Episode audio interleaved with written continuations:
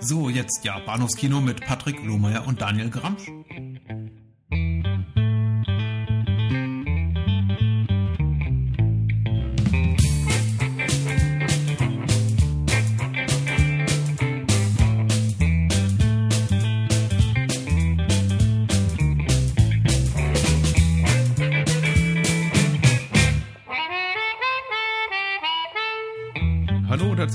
Zur Episode 130 des Bahnhofskino Podcast. Mein Name ist Patrick und bei mir im virtuellen Studio hier in Berlin, live aus Berlin, der Daniel. Hallo. Hallo. Ja, an diesem wunderschönen Sommerabend sprechen wir über zwei polnische Titel und zwar zum einen über die äh, Handschrift von Saragossa, an dessen äh, polnischen Originaltitel ich mich später versuchen werde. Da spare ich mir dann auch für äh, in, weiß ich nicht, 15, 20 Minuten. Zum zweiten sprechen wir über ja, da wird es schwierig, denn da gibt es keinen wirklichen deutschen Titel für über das böse Haus Domsue. Domsue, so, so sowas in der Art. Das sagte mir zumindest äh, Leo, das Übersetzungs-Online-Tool, was man da so ja. auch nutzen kann für Audio-Playback schwer auszusprechender polnischer Vokabeln. Und das sagt mir Domsue, sowas in der Art. Genau, das ist dieses, dieses muntere, durchgestrichene L. Ja. Mhm. Stumm, wie du mich, äh, worauf du mich bereits hinwiest. Das, gestern. Hat ich das? Ja, ich glaube schon. On, also, on air oder, oder, oder in, in real life? Nein, uh, for real im Biergarten, glaube ich. Ah, ja. Aber zuerst die obligatorische Frage. Daniel, ähm, ja. nachdem wir so lange nicht mehr ein Intro gemacht haben mit unserem filmischen Wochenrückblick, ja. was gibt es diesmal zu erzählen? Ähm, noch gibt es nicht viel zu erzählen. Also ist, ich, ich arbeite daran, demnächst ein bisschen mehr erzählen zu können. Das sollte dich darauf bringen, dass ich vermutlich an einigen Serien dran bin. Mhm. Ähm, aber da mag ich noch nicht drüber reden, wenn ich noch nicht fertig bin. Von daher äh, habe ich aber neben halt diesen, diesen Serien äh, gar nicht mal so wahnsinnig viel andere Filme geguckt, zumal natürlich das, was wir heute Abend vorbereitet haben, auch nur in, in zwei, drei Etappen für mich möglich war, weil es einfach sehr, sehr lange Filme sind. Ja. Ähm, aber äh, einen habe ich mir angesehen, auch in zwei Etappen. Äh, und zwar die gerade jüngst auf Blu-ray und ich glaube auch DVD veröffentlichte äh, alternative Schnittfassung von ähm, X-Men Days of Future Past. Ah, The Rogue Cut oder so. The Rogue Cut, genau. Ähm, und war, ich, ich, ich bin recht angetan gewesen. Mhm. Muss ganz ehrlich sagen. Ich hatte, hatte im Vorfeld einfach so ein paar ja, so, so, so halbgare Rezensionen äh, mit einem halben Auge überflogen und dachte mir, hm, hm, ja, aber haben möchte ich ihn schon. Alleine, weil es für mich ein echtes Verkaufsargument äh, war, dass halt beide Fassungen, sowohl auf der Blu-ray als auch auf der DVD mit bei sind, also sowohl die Kinofassung, als eben auch dieser, äh, ich glaube, 17 Minuten, Minuten längere Cut. Mhm. Äh, fand, ich, fand ich eine gute Sache, dass er das halt so rausgeben, dass man nicht irgendwie wieder mehrere Scheiben sich zu Hause hinstellen muss. Ähm, ich, ich fand den gut. Ich, ähm, es, es, es sind wirklich relativ wenig ähm, Änderungen. Es gibt so, so, so, ein paar Sachen, wo es halt wirklich ganz kleine Alternativen gibt, vielleicht andere Takes oder irgendwas. Also mir, mir ist, mir ist im, im, gesamten Verlauf des Films kaum was aufgefallen, was nicht irgendwie in irgendeiner Form schon mal drin war, als ich den im Kino gesehen habe. Hm. Äh, ein oder zwei kleinere Diskussionen vielleicht. Ähm, Omar Sy hat ein bisschen mehr zu tun als, als Bishop ganz am Anfang. Äh, das, das fällt halt schon auf. Und erst gegen Ende äh, kommt eben äh, Rogue ins Spiel, die, wie, wie ja praktisch der, der, der Titel dieser Veröffentlichung halt nahelegt, äh, eine deutlich größere Rolle jetzt einnimmt als, als vorher. Und äh, ohne, ohne unnötig spoilern zu wollen, ich weiß nicht, das, ob, ob man das vermeiden kann, wenn man halt über eine Schnittfassung redet, die eben auch noch diesen Titel trägt. Ähm, aber äh, Anna Paquin, die halt äh, Rogue gespielt hat in den, in den anderen X-Men-Filmen, äh, tauchte in der eigentlichen Kinofassung nur sehr kurz auf. Als kleines Highlight und ich hatte mich sehr gefreut, sie zu sehen, ähm, als ich den im Kino sah. Und jetzt hat sie halt eine deutlich größere Rolle. Ähm, und es passt gut rein. Ich finde, das ist eine gute Sache. Es ist eine, es, äh, es verändert den Plot nicht wesentlich. Also genau genommen, eigentlich, eigentlich passiert gar nicht wirklich großartig was anderes. ähm, es, wird halt nur noch ein bisschen hinzugefügt. Ja, noch eine, eine kleine Exkursion mehr, was auch bedeutet, dass man ein bisschen mehr hat, hat mit den, äh, mit den X-Men aus der, aus der Zukunft. Also äh, hier Iceman und, und, und, und Magneto und äh, Professor X und so. Ähm, was ich sehr sympathisch finde, weil die, die, mir sowieso ein bisschen zu kurz kamen in der ähm, eigentlichen Kinofassung. Und wir hatten Rogue eben auch mit dabei, das macht, das macht die Sache sehr, sehr sympathisch. Sowieso, ich finde, ja, wir hatten ja schon mal drüber gesprochen, ich war jetzt von dem Film auch beim zweiten Mal nicht, nicht überbegeistert, aber es ist, es ist ein sympathischer Film und ich finde, sie, sie, sie machen vieles richtig. Gibt ein paar Sachen, wo ich denke irgendwie, warum, aber von mir aus. Ähm, und es ist halt, es ist ein, ist ein äh, wie ich finde, guter ähm, Vertreter der Reihe. Ja, ich wollte nämlich gerade fragen, weil ich erinnere mich an äh, unser, unsere äh, beiderseits jetzt irgendwie eher, eher, eher verhalten Enthusiasmus bezüglich des Films. Deswegen wollte ich die Frage stellen, lohnt sich denn für äh, Leute, die relativ indifferent oder eher negativ auf den Film sogar reagiert haben, die, die, die Anschaffung dieser, dieser alternativen Schnittfassung. Aber wahrscheinlich hast du es schon beantwortet, indem du gesagt hast, die Änderungen sind gar nicht besonders drastisch. Also ich bin mir, also ja, ich mag das, ich das eigentlich auch für andere Leute nicht unbedingt bestimmen. Mhm. Ganz ehrlich sagen. Also ich hatte, du hast, hast es gerade richtig formuliert, ich war verhalten enthusiastisch. Ähm, ich mochte ihn, aber ich bin jetzt zum Beispiel eben nicht losgerannt und dachte mir, wow, der Film wird jetzt veröffentlicht, ich muss ihn haben. Ja. Er muss jetzt in meiner Sammlung äh, einen Platz bekommen. Sondern ich hätte vermutlich irgendwann mal zugeschlagen, wenn ich durch Zufall daran gedacht hätte oder der gerade billig gewesen wäre. Ja, ja. Ja, und jetzt habe ich eben durch Zufall mitbekommen, oder so, so zufällig war es gar nicht, weil ich glaube, er wurde im Internet auf den einschlägigen Seiten mit Bannern enorm beworben. Ähm, aber jetzt kriegte ich das mit und ich fand das halt irgendwie eine, eine sehr, sehr interessante Sache, die mir eben auch spontan äh, den Film wieder nahelegt. Und dann fing ich wieder, wieder an, drüber nachzudenken, was, was hat mir eigentlich gefallen, was, was weniger. Und ähm, genau, das war dann eben für mich auch der Grund, warum ich gesagt habe, okay, die Fassung, die möchte ich eben gerne zu Hause haben. Äh, und fühlte mich nicht enttäuscht, ganz im Gegenteil. Mo mochte, ich glaube, ich mochte ihn jetzt beim zweiten Mal sehen mit den zusätzlichen Szenen etwas mehr. Hm, fein. Und äh, ich glaube, man sollte nicht unerwähnt lassen, ich habe den Film zwar noch nicht gesehen, aber ich habe ein, zwei Rezensionen gelesen, dass äh, ungleich zur, zur glaube ich, Erstveröffentlichung der, der Heimkinofassung diesmal auch nicht unerheblich wenig Bonusmaterial enthalten ist. Ja. Zum Beispiel Audiokommentare des Regisseurs und das. Ja, beide Versionen, ja. Äh, ich glaube, Editors und, und, und äh, ja, Komponisten in einer Person, John Ottman. Und äh, die Audiokommentare, also man kann viel Schlechtes über Brian Singer sagen, aber seine Audiokommentare sind immer sehr, sehr gut. Und mhm. äh, was äh, tatsächlich irgendwie eine ganz gute Überleitung schafft zu etwas, was ich gesehen habe. Ich habe mich mit der Auswahl ein bisschen schwer getan, weil ich habe tatsächlich 18, 19 Titel stehen, weil wir so lange nicht mehr gesprochen haben über äh, unseren filmischen Wochenrückblick. Aber äh, was du gerade gesagt hast, gibt mir einen guten Anlass, auch über eine alternative Schnittfassung quasi zu reden. Und es ist diesmal, es ist eine, eine Kinoschnittfassung einer, also einer Fernsehreihe. Es lief jüngst äh, auf Arte vor sehr kurzer Zeit Fanny und Alexander. Mhm. Äh, der Ingmar Bergmann-Film aus dem Jahre 1982, beziehungsweise Ingmar Bergmann Fernsehproduktion. Mhm. Und ich kannte bis dato nur den ähm, Mehrteiler. Ich weiß gar nicht, wie viele Teile es sind, ob es drei oder vier Teile sind. Auf jeden Fall geht der sehr deutlich über fünf Stunden.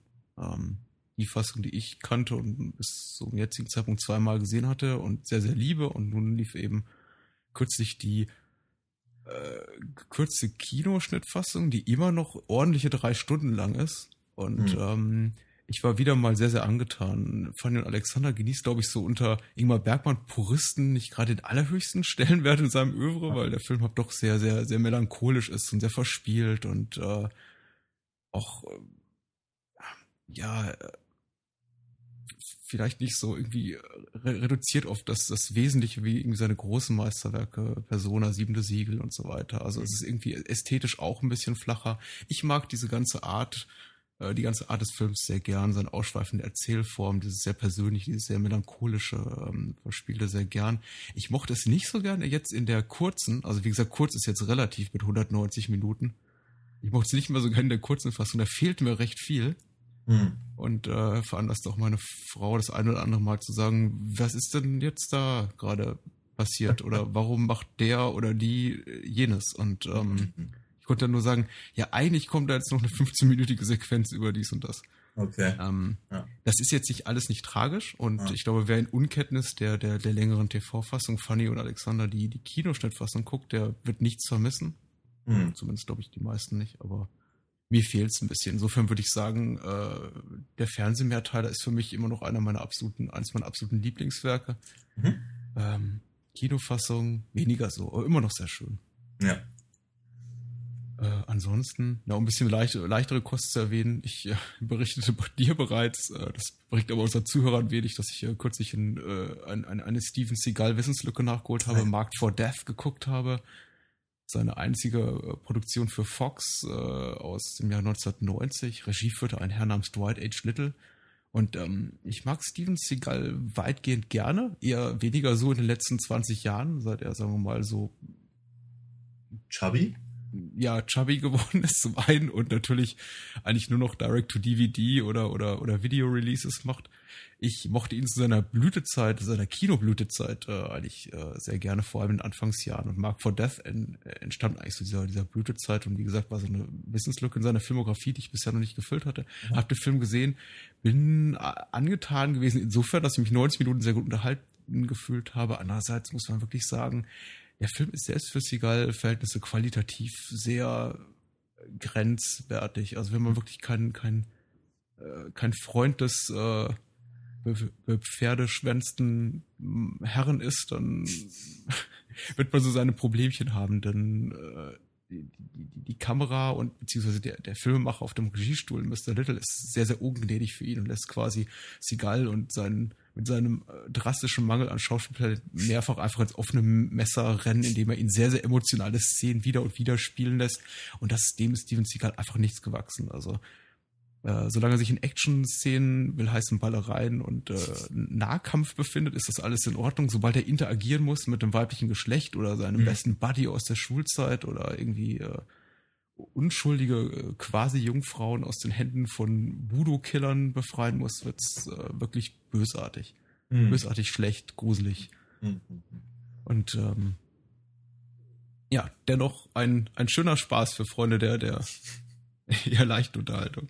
Mhm. Hattest du noch was zu berichten? Sonst mache ich noch eine Kleinigkeit. Na, mach mal bitte. Hm, Dann äh, möchte ich noch kurz einen Film erwähnen, den ich glaube schon im Podcast erwähnt habe vor längerer Zeit. Das ist der Todesjäger. Todesjäger ist eine äh, Roger Corman Produktion aus den frühen 80er Jahren äh, von einem Herrn äh, inszeniert auf dem Regiestuhl namens äh, John Watson, so zumindest sagen es die Credits. Der heißt in Wirklichkeit äh, James Bardellati, ist Italiener, wie auch ein großer Teil der Besetzung. Der, also ein großer Teil der Besetzung, die, die keine Sprechrollen hat. Und der Film ist eigentlich weit, weitgehend mit unbekannten Gesichtern besetzt. Äh, Barbie Benton ist vielleicht noch so ein Name, den man kennt, wenn man B-Movies mag oder irgendwie die Roger Corman-Produktion mag. Der Film ist weitgehend äh, qualitätsfrei, muss man sagen. Also warum erwähne ich ihn überhaupt? Warum von den irgendwie all den wertigen Sachen, die ich geguckt habe, erwähne ich ausgerechnet der Todesjäger? Weil er für mich eben eine besondere Bedeutung hat. Ein Film ist, den ich immer wieder raushole. Und äh, um mich daran zu erinnern, an, an, die Zeit, als ich noch sehr, sehr viel Zeit eben hatte. Und äh, mit meinen äh, Freunden, mit denen ich zur Schule gegangen bin und äh, während des Zivildienstes mehr oder weniger regelmäßig mindestens äh, zweimal die Woche irgendwie Videoabende veranstaltet habe. Und der Todesjäger, das kam, der, der, der kam fast jedes Mal ins Programm neben den ein, zwei üblichen Russ Meyer-Filmen. Und äh, wir haben uns jedes Mal eine sehr, sehr große Freude, Spaß daraus gemacht, irgendwie laut die Inhaltsangabe auf dem auf der Rückseite der Videokassette ähm, zu verlesen, die da erzählt von den Abenteuern des äh, barbarischen und gefürchteten Todesjägers ist, der auf der Suche ist nach der teuflischen Sexprinzessin so und so, die äh, ihr, ihr Volk dazu zwingt, sich in, in, in Wollust zu ergeben und ihr hörig zu sein. Und äh, das war alles schon so wunderbar formuliert und vorne auch wunderbar illustriert auf der Vorderseite der Videokassette mit an, an Frank Frazetta irgendwie angelehnten Fantasiekreaturen. Also äh, sehr, sehr pompös illustriert. Natürlich keine der Szenen überhaupt in dem Film auch nur ansatzweise so enthalten. Äh, ganz im Gegenteil, die paar Spezialeffekte, die da im Todesjäger zu sehen sind, das sind eigentlich immer wieder dieselben Einstellungen von durch die Gegend fliegenden Gliedmaßen, die immer und immer wiederholt werden. Beziehungsweise einfach äh, das, das Negativ dann äh, umgedreht wird. Und dann eben die Hand einmal von rechts und einmal von links, die abgeschlagene Hand ins Gesicht, ins Bild fliegt. Okay. Ähm, aber für Fans des Genres möchte ich mal sagen, also wer auf Conan Rip-Offs steht, dann würde ich sagen, äh, Death Stalker, so der Film Original der Todesjäger, ist auf jeden Fall ein, ein Highlight in diesem Mini-Sub-Sub-Genre. Vielleicht auch gar nicht so schlecht als, ähm, als kleines Kontrastprogramm zu unserer äh, relativ schweren Kost, die wir heute Abend vor uns haben. Ja, findest du die schwer? Äh, schwer nicht, aber wie du bereits äh, sehr, sehr elegant angedeutet hast, äh, es ging ein nicht unerheblicher Vorbereitungsaufwand irgendwie mit diesem Podcast einher. Ja. Will heißen, es sind beides jetzt keine Filme, wo man die Möglichkeit hat zu sagen, so, ich äh, lass das Ding jetzt mal laufen und gehe mal aufs Klo oder hol mir noch ein Bier. Mhm. Nee, ist richtig. ähm, nicht zuletzt liegt das daran, dass, äh, glaube ich, von beiden Filmen keine deutschsprachigen Fassungen bisher erhältlich sind. Soweit ich weiß nicht, nee. Ähm, also ich habe das große Glück äh, gehabt, die Handschrift von Saragossa im, äh, wo wir uns als erstes unterhalten werden, im, im, im Studium gesehen zu haben. Und soweit ich mich entsinne, wurde sie damals eingelesen. Mhm. Da hatten wir alle Kopfhörer auf und irgendwo im hinteren Teil des, des Kinos saß einer, der im Prinzip, im Prinzip das übersetzte Skript auf Deutsch relativ tonlos vorlas. Und zwar er alleine alle Rollen. Und er kam auch teilweise nicht ganz hinterher und dann war es irgendwie teilweise eine halbe Minute länger im Film als das, was er da gerade erzählte. Und das war eine geradezu surreale äh, Erfahrung. Ähm, einige Jahre später habe ich mir die DVD dann in Frankreich geholt, ähm, mit logischerweise französischen Untertiteln. Mhm. Aber es ist eben auch glücklicherweise eine, eine, eine Fassung mit englischen Untertiteln drauf gewesen. Und die habe ich mir auch jetzt hier für, für die, die Vorbereitung äh, mal wieder angesehen. Finde ich ja ehrlich gesagt ungemein toll, äh, die Art und Weise, auf die du äh, das Manuskript von Saragossa erstmals gesehen hat, hast, weil ich glaube, es ja auch widerspiegelt die Art und Weise, wie oft äh, fremdsprachige Filme im osteuropäischen Ausland gesehen werden. Ja, das ist richtig. nee, abs absolut, absolut richtig. Ähm, wir hatten, wir hatten im Studium einen einige äh, Dozenten, die äh, genau sich dessen bewusst waren und deswegen eben dann äh, Filmreihen gemacht haben zum Hongkong-Kino oder zum äh, taiwanesischen Kino oder eben zum, zum, polnischen New Wave, so nannten wir das mhm. damals. Äh, oder weiß ich, die französischen Filme der, der, der 90er. In dem Zusammenhang haben wir dann eben die Claire Denis-Sachen gesehen und sowas. Wow. Und äh, ja, wie das, das war immer ganz, ganz praktisch, weil es ist natürlich durchaus so. All diese Filme haben, haben aus welchen Gründen noch immer außerhalb von Arte nicht so den Stellenwert in, in, in Deutschland. Und äh, das ist sehr schade, wie ich finde. Weil da sind echt echte Perlen dabei. Und ich, ich hoffe, dass wir zu etwa dem Schluss kommen werden, wenn wir heute am Ende des Podcasts angelangt sind.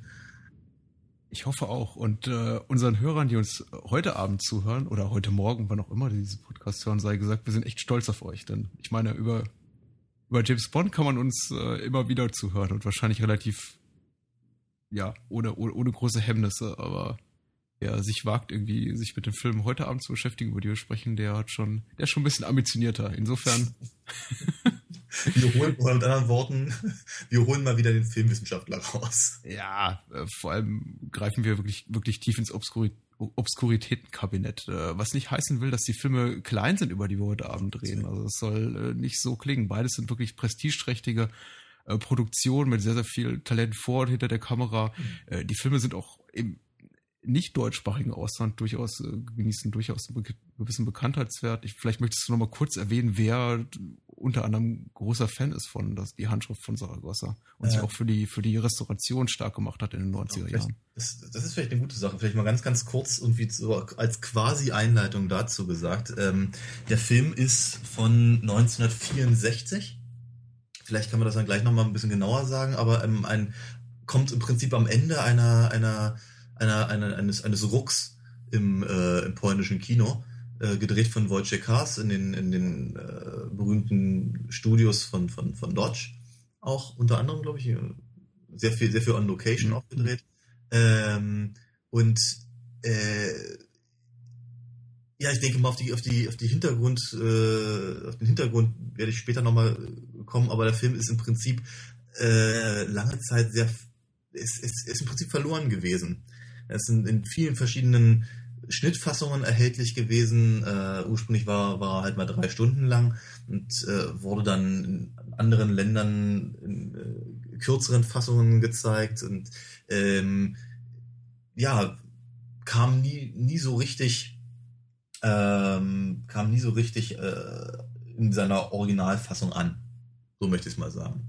äh, Jerry Garcia, der äh, vermutlich bekannteste von den, von den Grateful Dead, war aber ein großer Fan davon und hat sich halt sehr stark gemacht dafür, dass der Film im Prinzip äh, restauriert werden konnte.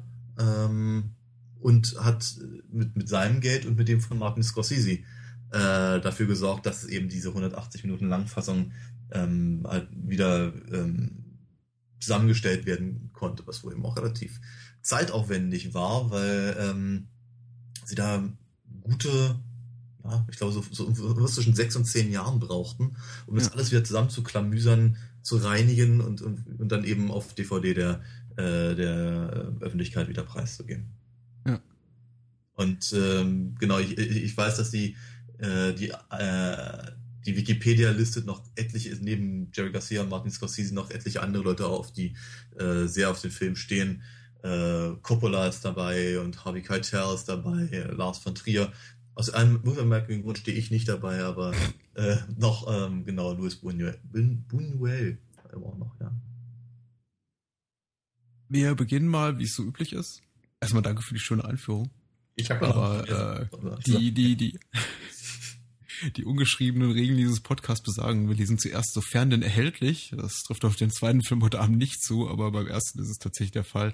Sofern verfügbar lesen wir die UFDB-Inhaltsangabe vor. Mhm ein äh, kleiner Indikator dafür, wie populär der Film ist. Es gibt schon irgendwie die Zahl der, der Klicks, die bisher die Inhaltsangabe generiert hat, die liegt bei 300. Und die Inhaltsangabe existiert ziemlich genau auf den Tag sechs Jahre schon bei der OFDB. Das heißt, ähm, so im Schnitt einmal pro Woche verirrt sich jemand auf die Inhaltsangabe. Okay. Das äh, ist wenig. Verglichen mit den Zahlen im äh, fünf, locker fünfstelligen Bereich, die wir da normalerweise sehen. Aber gut. Mhm. Moonshade, der sehr umtriebige Moonshade, ähm, ja, Schreibt hier. Ich würde würd gerne mal mit ihm äh, reden über die Sachen, ja. äh, vielleicht vermittelt uns ja jemand. Max zum Beispiel äh, von Wiederaufführung, der hat ja gute Connections. Bei der OFDB. Okay. Buchet schreibt äh, Geschichten innerhalb von Geschichten. Während der Napo napoleonischen Kriege, Entschuldigung, entdeckt der Offizier Potocki, oder heißt er Potocki? Ich meine, der, der, der, der, der Romanautor ist Jan Graf Potocki. Ich bin mir nicht sicher, ob er nicht Potocki ausgesprochen Potocki. wird. Aber ja, ich, bin, ich weiß es nicht, keine Ahnung. Bin, entdeckt, entdeckt der Offizier Potocki ein seltsames Manuskript, das ihn und seinen spanischen Gegner schon in Kürze gefangen nimmt. Es handelt von dem wallonischen Offizier Alfons van Worden, der eines Abends nach Begehung eines verwunschenen Pfades in einer Schenke von zwei Prinzessinnen eingeladen und verführt wird, bis er am Morgen unter einem Galgen wieder erwacht. Er hat eine Begegnung mit einem seltsamen Einsiedler und dessen Handlanger äh, Pacheco, und äh, untereinander tauscht man die eigenen Geschichten aus. Inzwischen ist jedoch die Inquisition hinter Van Worden her und verhaftet ihn, doch die Prinzessinnen befreien ihn anschließend wieder. Doch schon bald macht Van Worden neue Bekanntschaften, diesmal mit einem Kabbalisten und dem fremden Don Velasquez, die wiederum die Geschichte des Zigeuners Avadoro und Don Sores erzählen. Alles Erzählungen, die an den Anfang zurückführen. Doch noch ist Van Wordens Reise nicht zu Ende. Und wenn ich hier ab und zu ins Stocken komme, dann ist es aufgrund der, äh, der Namensgebung, die ich hier in der Inhaltsangabe lese, die eben teilweise ab abweicht von dem, was im Film gesagt wird, äh, teilweise abweicht von dem, was in den Untertiteln steht. Ja. Da wird dann der Haupt, die Hauptfigur oft einmal als Alphons oder Alfonso oder Alphonse bezeichnet. Mhm. Ähm, je nachdem, welche Fassung man eben gerade guckt. Ja.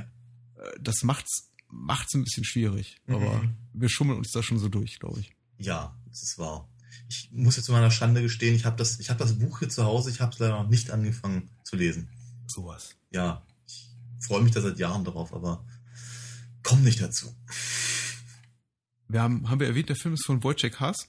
Ich erwähnte es vorhin, ja. Mhm. Okay, na gut, dann äh, erwähne ich noch kurz, äh, die Musik zum Film stammt mhm. von Christoph, Christoph äh, Pendrecki mhm. äh, und äh, ist auch gleich etwas, was ich zuallererst lobend erwähnen möchte, denn mhm. die hat mir besonders gut gefallen. Also der Film fängt schon sehr, sehr stimmungsvoll an. Ich glaube, es ist eine Variation von Beethovens Neunter, beziehungsweise es sind Elemente von Beethovens Neunter drin, oder ist es einfach nur Beethovens Neunter? Genau, die Ode an die, an die äh, Freude ist, wird zitiert. Mhm. Äh, klingt aber auf jeden Fall, der gesamte Soundtrack klingt. Nein, also andersrum. Er hat, er hat ein paar Themen, der, die sehr barock klingen. Ja. Ähm, das ist alles sehr, sehr schön. Es passt, es passt, es passt leider nur in, in, Teilen zu der, zu der Ausstattung, die eher ein bisschen Renaissance-lastig ist bis zum, na, sagen wir mal, 30-jährigen Krieg, habe ich so das Gefühl. Ja. Ähm, aber das ist trotzdem eine wunderschöne Musik und sie passt da sehr, sehr gut ins Abenteuergenre, in dem ich den Film ja durchaus angesiedelt sehen wollen würde. Ähm, und dann meandert das aber auch hin zu sehr experimentellen Tönen und Klängen, die, ja. die eigentlich nicht wirklich als, als Musik bezeichnet werden können, aber, aber eben natürlich ganz, ganz dringend auf den Soundtrack gehören, weil sie eben die, die Stimmung so herrlich untermalen. Ja? Was, wir, was wir hier halt haben, ist im Prinzip eine, eine, eine, eine, eine sehr, sehr verschachtelte Abenteuer-Geistergeschichte, wenn man so möchte. Mhm. Ähm, mit, mit unheimlichen Begegnungen, mit seltsam mystischen Figuren, mit sehr lustigen äh, Sequenzen und, und, und, und äh, eigenartigen Wendungen, Geschichten, die sich, die sich, die sich ineinander fügen. Und ich habe in, in, in einer Szene habe ich mal versucht durchzurechnen, wer erzählt eigentlich wem gerade was, und ich kam auf fünf Ebenen. Ja. Auf fünf Ebenen, in der die Geschichte funktioniert. Und äh, das ist schon, das ist schon echt faszinierend, da dann eben auch nicht den, den Überblick zu verlieren. Aber es funktioniert sehr, sehr gut, wie ich finde. Äh, ich muss ehrlich gesagt zugeben, du hast da ein bisschen mehr Seherfahrung als ich. Du hast den Film jetzt nicht zum ersten Mal geguckt. Ich habe ihn zum ersten Mal gesehen. Ich habe tatsächlich den, den Überblick irgendwann verloren. Ich okay. glaube aber, es ist, liegt ja auch durchaus in der Absicht der Filmemacher eben das zu erreichen. Und das mhm. jetzt nicht nur mit Hilfe der dieser, dieser verschachtelten Erzählebenen der, der Geschichte, in der Geschichte, in der Geschichte, in der Geschichte und ähm, dem Hin- und Herspringen vor und zurück, sondern eben auch, weil die Sachen, die dort eben erzählt werden, also diese ganzen narrativen Fragmente sich auch immer und immer wiederholen ja. oder in, in einer abstrahierten Form, ja, wie die wieder treffen. Auch die Figuren, die wir wieder treffen, immer wieder ähnlich sind. Mhm. Ähm, ich, ich, ich möchte jetzt nicht anmaßen zu sagen, äh, die wurden auch teilweise von denselben Darstellern gespielt. So, äh, ja. ja. aber ähm, es verwirrt einen eben doch sehr beim ersten Sehen, wenn man denkt, ja. hey, warte mal, die habe ich gerade schon mal gesehen, aber die spielte eine völlig andere Figur. Ja. Aber irgendwie spielte sie doch wieder dieselbe Figur, bloß mit Richtig. einem anderen Namen. Ja, genau. Ja. Es ist im Prinzip, also äh, ich, ich, ich weiß nicht, ob du mal, ob, ob du mal Tausend äh, und eine Nacht gelesen hast, mhm. aber gerade bei den äh, bei den Sindbad-Geschichten äh, hatte ich öfter mal so das Gefühl, mich erinnert zu fühlen äh, an eben ähm, die Handschrift von Saragossa, weil eben alles immer sehr, sehr ähnlich anfängt.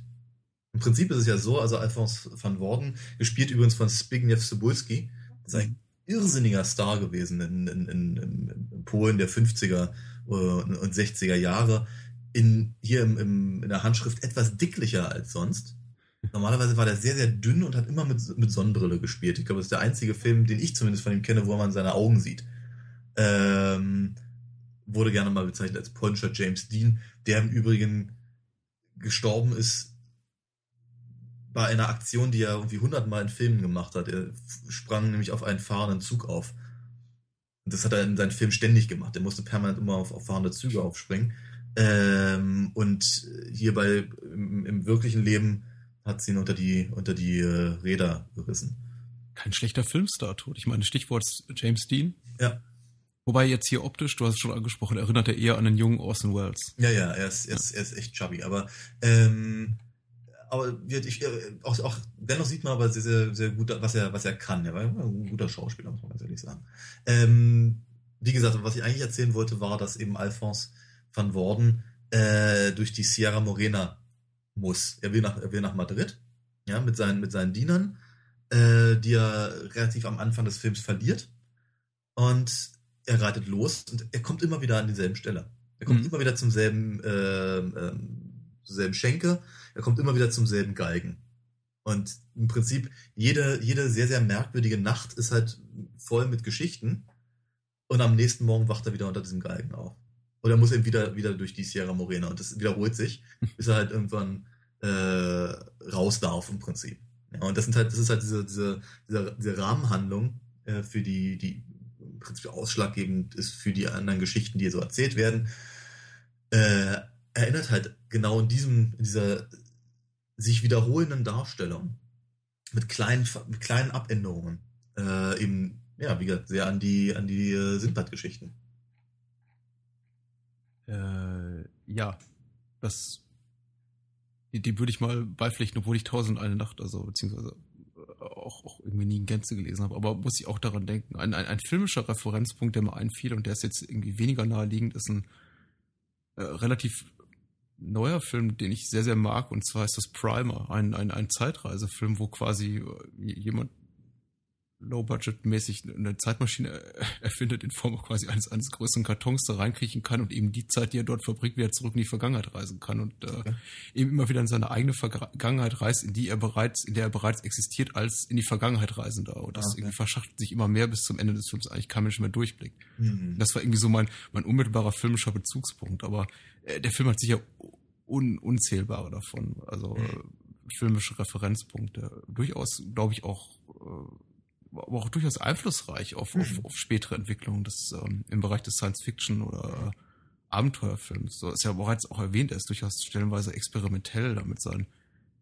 Äh, ich finde geradezu am Anfang, wenn, wenn Alphonse da durch, durch die Sierra Moreno irrt und äh, die, die, die Kamera da ganz ungewöhnliche Perspektiven einnimmt und dieser, dieser, der, der Score von äh, äh, Pedrecki äh, wirklich dahin in die Vollen geht und wirklich sehr, sehr sehr, sehr abstrakt wird und sehr mhm. ähm, ja, atonal, mikrofonisch, ja. wie auch immer. Ja. Ähm, ja. das hat mich schon sehr beeindruckt für, also für einen Film dieses Alters. Das hat fast schon so äh, Nouvelle Vague-mäßige Züge, also Godard'sche Züge. Ja, aber im Prinzip, ich meine, es ist, es ist ja in etwa die gleiche Zeit. Ne? Ja. Und, aber es ist eben vor allem, das hatte ich ja am Anfang kurz erwähnt, es ist eben, sagen wir mal, es ist die, es ist die Zeit in Polen, als man das halt noch so machen konnte.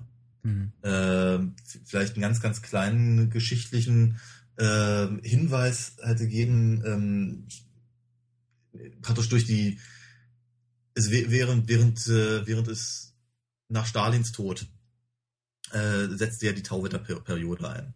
Ähm, die halt sagen wir, sehr viel für, für sehr viel Lockerung auch gerade im, im Umgang mit Medien, mit Kultur äh, in, in, in Russland, aber eben natürlich auch, also für in der Sowjetunion, als aber auch natürlich in den ganzen äh, anderen Ostblockstaaten halt sorgte. Und gerade, gerade in Polen wurde das halt begeistert aufgenommen.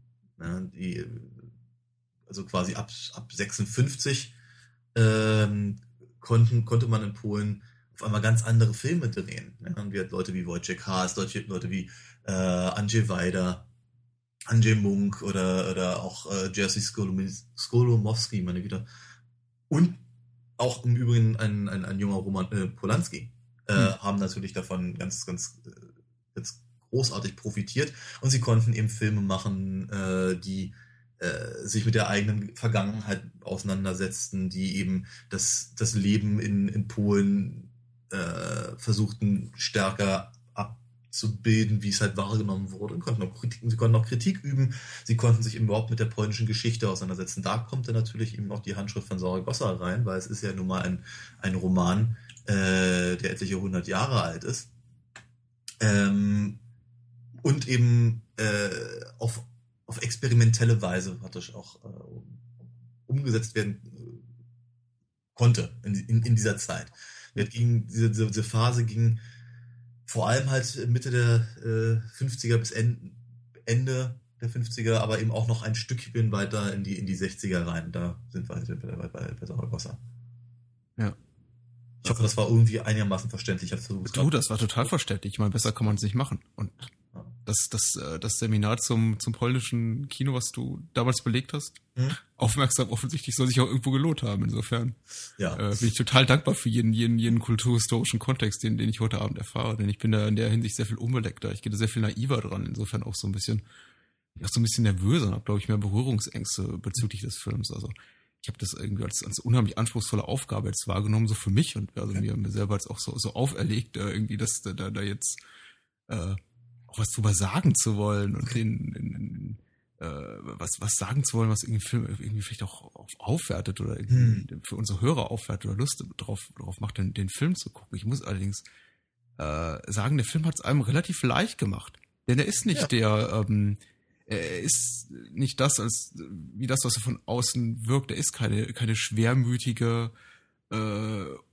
viel zu lange Literaturverfilmung eines, eines, eines, eines Stoffs aus der, aus der Frühphase der, der, der, der belletristischen Literatur, also der hm. Romanliteratur, mhm. sondern er ist eigentlich ein relativ wirklich leicht gutierbares, sehr, sehr leichtfüßiges Werk äh, zu, zu, zu großen Teilen. Und wenn man sich dann eben nicht die Mühe machen will und äh, das Ganze entschlüsseln will, mhm. sondern einfach nur sich berieseln lassen möchte und gut unterhalten lassen möchte, ja. äh, das, das bietet der Film durchaus. Also er macht es einem nicht unmöglich, sich einfach zurückzulehnen und das einfach zu genießen, was man da sieht. Auf und er ist sehr, sehr amüsant, wie du bereits sagtest. Auf, auf jeden Fall. Ich meine, die Handschrift von Saragossa macht einfach Spaß.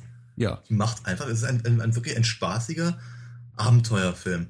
Ähm, äh, äh voll mit, mit einfach großartigen Momenten. Ich, ich muss jedes Mal kichern, wenn Pacheco zum Beispiel seine Geschichte erzählt. Du erwähnst mhm. ihn vorhin, der, der äh, vom Teufel besessener, der mit dem, mit dem Eremiten zusammenlebt. Der Einäugige, ja. Der Einäugige, ja. äh, wird irgendwie, ich meine, auch da haben wir natürlich dann wieder diese, diese ganzen Hinweise auf, weiß ich, Odyssee und im ja. Bad und sonst irgendwas. Ne? Und wenn er, wenn er dann eben die Ziegen treibt und dann ange, angerannt kommt und fürchterlich brüllt und dann soll er seine Geschichte erzählen und wirklich wie, wie, wie in einem Monty Python Sketch irgendwie wie ausgewechselt. Hm. Und kann halt ganz, ganz straight halt seine Geschichte erzählen. Ich dachte da öfter mal an diesen, also wirklich an den Monty Python Sketch mit den, mit den, äh, mit den äh, Einsiedlern, hm. die sich aber so offenkundig, also, äh, gibt's von denen halt eine ganze, ganze Gesellschaft, die halt im, im, im Berg lebt und sich halt genauso benimmt wie Leute in der Stadt. Ja, so in etwa. Und ähm, ähm, ja, das ist einfach dieser, dieser, dieser, dieser, dieses Umschwenken von, von, von bedrohlich oder angsteinflößend zu fast schon bieder, finde ich halt jedes Mal sehr, sehr komisch und sehr, sehr, sehr clever gelöst auch. Ähm, die ganze, die ganze Geschichte, die halt äh, der, der Zigeuner, wie hieß er noch gleich? Oh, da fragst du mich was. Du hast äh, gefragt. Don Velasquez? Oder? Ist es Velasquez? Oder? Nee, Don Velasquez ist ja der von. Ah, Avadoro der, ist das. Bitte? Avadoro. Ja. Avadoro, äh, sagen mir zumindest hier die Credits, die ich vorbinde. Ja, genau, richtig. Genau. Äh, aber, aber, genau die Geschichte, die, die er eben erzählt von, äh, von dem, von dem äh, schwermütig und unbestimmt verliebten äh, ähm, Händlersohn, der von eben ähm, äh, Don Velasquez halt irgendwie ähm, permanent äh, gefoppt wird. Äh, es, ist, es ist einfach eine wirklich drollige Geschichte, so, so, so ein Schelmenstück irgendwie. Und wenn das eben miteinander verbunden wird, äh, ist, also die anderen Geschichten, die eben noch erzählt werden, ist einfach ist ein, ein großartiger Moment in diesem Film. Ja. Und wie so das Gefühl hat, ah, okay, darauf läuft das hinaus. Das ist schon, das ist schon sehr, sehr, sehr clever.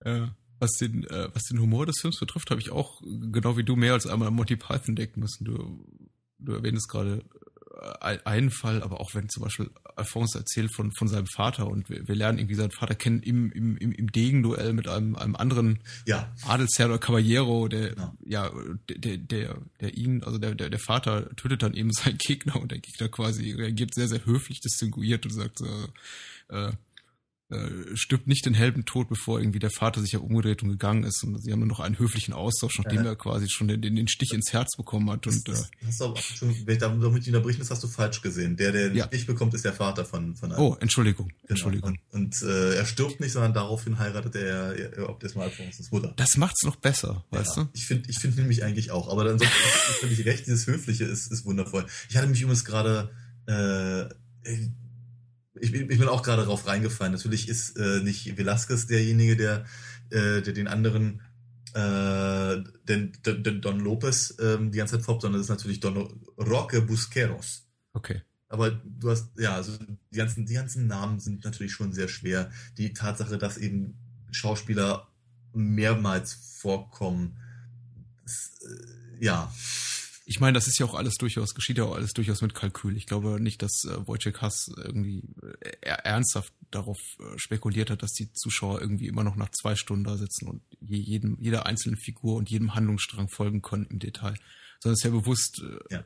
Wie, ich, wie ich vorhin bereits erwähnte, auf auf die Verwirrung des Zuschauers angelegt, also daraufhin mhm. ab, abzielend. Und äh, der mhm. Film schafft das ganz gut, ohne einen wirklich jemals äh, zu verlieren. Also zu dem Punkt zu bringen, wo man dann einfach frustriert das äh, ja. Äh, rhetorische Handtuch oder so in die Ecke schmeißt und sagt, ich habe keinen Bock mehr. Also ja. es ist, er, er macht bis zuletzt Spaß, auch wenn er einen stellenweise verliert. Nicht nur, äh, weil eben Figuren sich doppeln, Szenen doppeln, ähm, was ich noch nicht erwähnt habe, auch, auch unheimlich viel intrigiert wird und Allianzen mhm. geschmiedet werden und man zwischenzeitlich auch gar nicht mehr weiß, wer macht jetzt mit wem was und äh, äh, auch alle nicht alle Figuren zwangsläufig real sind, sondern auch Geister eben mhm. auftauchen. Ähm, aber wie gesagt, der Humor und die Leichtfüßigkeit und einfach diese verspielte, sehr, sehr positive Art des Films hält einen äh, bis, bis zuletzt mhm. wirklich bei Laune klingt irgendwie so ein bisschen abschätzig, aber mhm. ich habe mich sehr einfach sehr amüsiert. Ja. Ja, auf jeden Fall. Ich, ich, aber ich, ich, ich sehe, ich sehe deinen dein, dein, dein Punkt, äh, versuchen zu wollen, das anderen Leuten schmackhaft zu machen. Und das, das ist halt einfach sehr, sehr schwer. Entweder man hat Interesse daran oder eben nicht. Ja, dadurch, dass der Film eben sehr schwer erhältlich ist hierzulande, ähm, äh, zumindest mit, mit, mit Untertiteln. Ähm, ja, es ist, es ist halt einfach wirklich, wirklich schwer. Ich meine, vielleicht kann man, vielleicht wollen wir einfach mal ganz kurz ein paar von den Stories auch andeuten, ohne zu spoilern. Ähm, wir dürfen ruhig spoilern, bitte? aber wir können ja ruhig spoilern. Also, aber wie du, wie du schon erwähntest, ähm, wir, wir erfahren im Prinzip die, eine, eine, die, die Vorgeschichte des Helden über, mhm. über dessen Vater. Der kommt am Ende des Films dann auf einmal wieder, wieder raus, äh, weil, weil seine Geschichte über, über sehr, sehr merkwürdige Wege eben mit den anderen Geschichten, die Alphonse äh, erfährt, zusammenhängt. Ähm, wir, äh, wir, das hatte ich schon erwähnt, wir, wir erleben halt die Geschichte von einem, von einem, einem dem Sohn eines, eines, eines reichen Händlers, der alleine nach, äh, ist es Madrid? Nee. Und zieht er? Du. Ich, keine Ahnung. Okay, also so in, in die große Stadt, sagen wir mal so, äh, zieht äh, und da dann von einem, von einem windigen Typen halt irgendwie adoptiert wird, der, ja. der, der, der sich ihm aufdrängt, aber dabei irgendwie durchaus dessen, also während er sich selber bereichert und, und, und bei ihm sich durchfrisst, äh, aber irgendwie dessen, dessen, dessen, dessen Wohl, aus irgendeinem merkwürdigen Grund sehr wohl im, im, im Auge behält und alles Mögliche tut, damit es dem gut geht, damit es ihm vielleicht auch selber gut geht. Mhm. Und äh, stürzt ihn halt in, in Abenteuer, die er so selber gar nicht haben wollte, ihn aber letztendlich sehr happy machen. Äh, was dann wieder verbunden wird mit einer Geschichte über einen unglücklich Verliebten, äh, der, der, der Angst davor hat, äh, in die Hölle zu kommen. Ähm, was haben wir denn noch so an Geschichten? Äh, die junge Ehefrau mit ihrem äh, sehr, sehr schwierigen Ehemann, ja, ja, ja. älteren Ehemann, eifersüchtig hoch, hoch 10, den sie mit allerlei äh, Tricks und im üblen, üblen, dem sie, dem sie nicht besonders nett mitspielt, sagen wir mal. Richtig, richtig, ja. Äh, eine der, eine der wenigen Figuren, die auch ein, ein, ein, ein sehr unangenehmes Ende finden. Ne? Mhm. Es, auf, in, in, es ist ein Abenteuerfilm, das heißt, es wird sich also auch durchaus duelliert. Ähm, das sind, das sind es sind wunderschöne Kostüme, wie ich erwähnt es vorhin, irgendwo zwischen Renaissance und, und 30-jährigen Krieg angelehnt, würde ich denken. Äh, ich vermute aus Kostengründen oder aber auch aus den von dir erwähnten Verwirrungsgründen äh, wiederholen sich Sets. Oh ja. Ähm, das macht aber nichts, weil die Sets sind sehr, sehr schön. Und sie passen halt gut zu der Stimmung, sie passen halt gut zu dem, zu diesem ganzen Abenteuer-Feeling. Ähm, das fällt mir noch ein spontan. Keine Ahnung. Äh, ich fand das schon relativ umfangreich. Okay. Äh, ist auch schwierig, denke ich mal, jetzt, äh, ich weiß nicht, wie oft du den Film gesehen hast, aber für mich jetzt relativ schwierig. Also nach, drei, nach, dreimal oder viermal? Ja, nach, nach, nach einmaliger Sichtung tatsächlich ganz klar äh, Trennlinien zu ziehen in meine Erinnerungen zwischen den einzelnen Geschichten, weil ja eben die Kunst des Films darin auch besteht, die ineinander überlaufen zu lassen ja. und äh, also ineinander zu verschachteln, aber dann auch immer wieder ineinander reinspielen zu lassen, sich aus, aus ihnen und in ihnen hinaus irgendwie vor und zurück zu bewegen. Also mhm. manche Geschichten werden ja auch quasi nur kurz, um es mal ganz neumodischem Griff zu gebrauchen, äh, angeteasert. Mhm. Und äh, man zieht sich aus ihnen wieder so zurück. Also Figuren mhm. sagen, ich erzähle dir jetzt was, mhm. ja, beginnen ihre Geschichte. Wir haben irgendwie, gewinnt einen, einen fünf bis zehn sekundigen Einblick in den Anfang der Geschichte. Ja. Und dann wird aber irgendwie die, die, die Erzählung unterbrochen und wir landen wieder zurück in der, der Zeitebene davor nur damit dann doch mal irgendwie 20 Minuten später der Film darauf zurückkommen kann. So von wegen, ach, was ich dir schon vor 20 Minuten erzählen wollte, ist übrigens das. Ja. Und äh, wir sehen dieselbe Szene in leicht variiert noch ein zweites Mal. Und äh, wie gesagt, dass, dadurch, dass eben diese Geschichten, die dort erzählt werden, sich auch äh, inhaltlich eben große, auf der erzählerischen Ebene große, große, inhaltlichen Ebene große Schnittmengen haben, mhm. teilweise die Figuren von denselben Darsteller gespielt werden. Mhm. Also fällt es mir zumindest schwer zu sagen, ach, da endet dies und da fängt mhm. dies an. Also für mich ist eigentlich nur ganz eindeutig äh, klar, die, die Rahmenhandlung, die ja auch wiederum in einer anderen Handlung stattfindet, ja. um die, die, unseren Hauptprotagonisten Alphonse herum. Ja.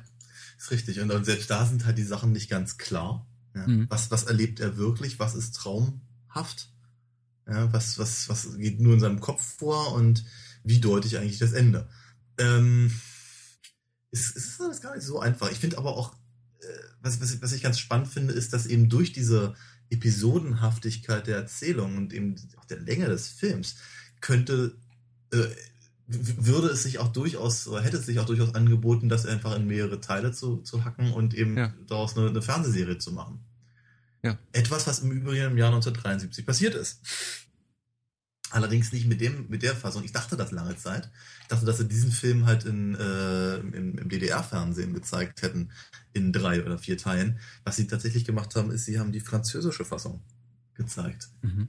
Äh, es gibt, es gibt eine, ähm, ein, ein ein, ein, eine, eine Nachverfilmung eben, äh, äh, die hieß, ähm, ich glaube, Abenteuer in der Sierra Morena.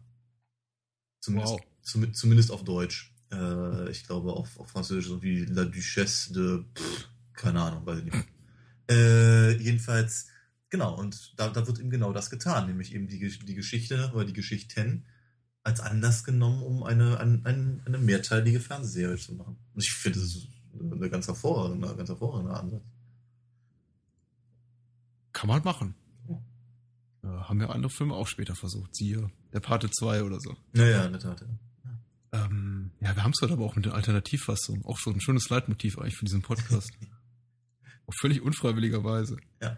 Was ich auch schön finde an dem Film und auch sehr modern, wir haben schon viele Sachen angesprochen, die modern sind, nicht, also Orchestrierung, Kameraeinstellung, auch die Art des Schauspiels ist sehr modern. Also es ist ja. jetzt kein, kein, also sagen wir nicht das, was man so von, vom klassischen Period-Drama erwarten würde. Also was ja. irgendwie so verbunden ist mit, mit hochtrabigen, gestellten Dialogen und irgendwie mhm. großen, großen theatralischen Gesten. Also es ist auch sehr, sehr modern gespielt. Und mhm. die, äh, die Figuren kommentieren ja teilweise auch die, die Handlung des Films oder ja. die quasi die Verwirrung, die die Handlung auslöst. Ja. Da wird dann irgendwie versucht, mit mathematischen Formeln quasi die, die sich potenzierenden Geschichten irgendwie äh, ja. mathematisch aufzulösen, die Formel dahinter zu entdecken. Und was ich auch sehr, sehr schön fand, war, ich weiß nicht, es ist ein junger Adliger, du erwähnst ihn vorhin, der, der, der, der etwas schmale junge Mann, der ähm, zum Beispiel auch äh, zwischenzeitlich zunehmend genervt darauf reagiert, wenn man ihm dann eine Geschichte erzählen wird, weil und vielleicht da irgendwie auch quasi so eine äh, die die die Zuschauerreaktion widerspiegelt, der vielleicht auch mal zwischenzeitlich denkt, oh Gott, jetzt wirklich noch eine Geschichte? Du meinst Don, Don, Don Lopez oder? Genau, dem, ja, ja. dem eine Geschichte erzählt werden soll und er so, nein, lass mal, lass mal. Doch, doch, komm, ich erzähl dir. Ach, bitte nicht, nein, das reicht. und irgendwie so, so, so schon kurz vor der Kapitulation ist. Ähm, ja. Das fand ich auch sehr schön, weil es einen auch so ein bisschen wieder äh, in die, als Zuschauer in die Gewissheit zurückverhilft, äh, dass die Filmemacher eben wissen, was sie da tun und ja. einen eben nicht ja. hängen lassen. Ja, ja. Sehr schön gelöst. Richtig, richtig. Ähm, hatte gerade noch einen, noch einen Ansatz, weil du sagst, so, äh, so, so, auch sehr modern. Das ist, das ist zwar wahr, es ist, es ist modern, aber es ist äh, gleichzeitig aber ich, ich, ich habe das Gefühl, es ist, sie versuchen aber dennoch keine moderne Fassung der Zeit zu präsentieren, über die sie halt mhm. ähm, ähm, äh, berichten. Also Absolut. sagen, bitte? Absolut, ja. Also sie, sie, sie, sie, versuchen nicht irgendwie ähm, das, das, das, das Polen der 60er Jahre in, in diese, ich weiß nicht, barocke Zeit zu versetzen. Mhm. Ja, sondern die Leute agieren durchaus auch, auch aus ihrem, aus dem, aus dem, aus der Motivation heraus und aus dem, aus ihrem, aus ihrem Kodex oder ihrer, ihrer Verständnis von Ehre oder, oder, oder Liebe oder was auch immer. Das, ja, so, so dass das halt zwar, dass das Schauspiel zwar modern ist, aber die, äh, die, die, die dargestellte Periode eben nicht ähm, modernisiert werden muss. Verstehst du, was ich meine? Ich verstehe absolut, was du meinst. Okay, und ich könnte auch genug äh, gegen, also äh, Beispiele nennen für Filmemacher, die das eben versucht haben und äh, damit glorreich gescheitert sind. Ich ja. fand es durchaus auch, auch, auch sympathisch, weil man natürlich der, der Versuchung leicht auferlegen kann, ja. dies, dies, zu tun mit diesem Stoff, der auch durchaus einen, einen politischen Subtext hat. Also. Mhm. Aber äh, ja, ich, ich, ich muss mich wirklich händeringend drum bemühen, aber ich kann nichts, nichts Schlechtes an dem Film finden. Schön. Das ist ja. gut. Es, es, freut, es, freut, mich wirklich, weil ich mag ihn sehr, sehr gerne. Ich muss ihn jetzt wirklich nicht alle, äh, alle Jahre gucken. Ähm, aber ich finde ihn, ich finde ihn auch so herrlich inspirierend. Ich, ich, ich, würde auch gern mal so eine unglaublich verschachtelte Geschichte erzählen wollen. Also eins, was, was mir bisher gelungen ist, ich habe den, hab den Titel für, für eine meiner Geschichten abgewandelt. Bei mir ist dann das Manuskript von Sarteano. Hey. Ja. Das, ich dachte, das, das muss sein, so als kleine Hommage an, an den Film, der mich eben so begeistert. Wollen wir ein paar Jahre in die Zukunft gehen? So 45 ja. ungefähr. 45 Jahre in die Zukunft machen wir das doch. Ja. Dann sprechen wir nach einer ganz kurzen Pause über das böse Haus. Dom Sue. Ach so, äh, ich wollte noch nachliefern, weil ich hab's versprochen, jetzt muss ich es auch machen. Äh, der, der, der, der polnische Titel von das, die Handschrift von Saragossa ist äh, laut äh, Leo Dictionary Renkopis Nalecioni Saragosie. Mhm. Besser wird's nicht. Aber tut mir leid. Bis gleich.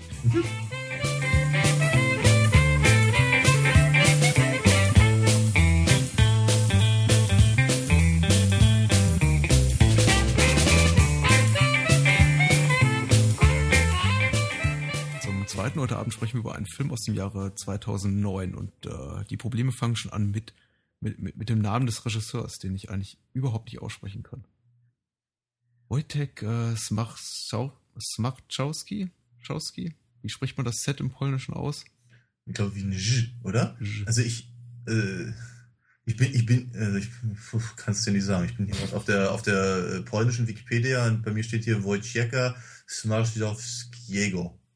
Okay, na dann nehmen wir das mal so hin und ja. äh, schweigen den Rest aber, des Abends darüber. Aber ich glaube, das, aber ich glaube, das ist, das, habe das Gefühl, dass das eher was Grammatisches ist, weil hier steht bei Regisseria steht Wojciech Smarsowski.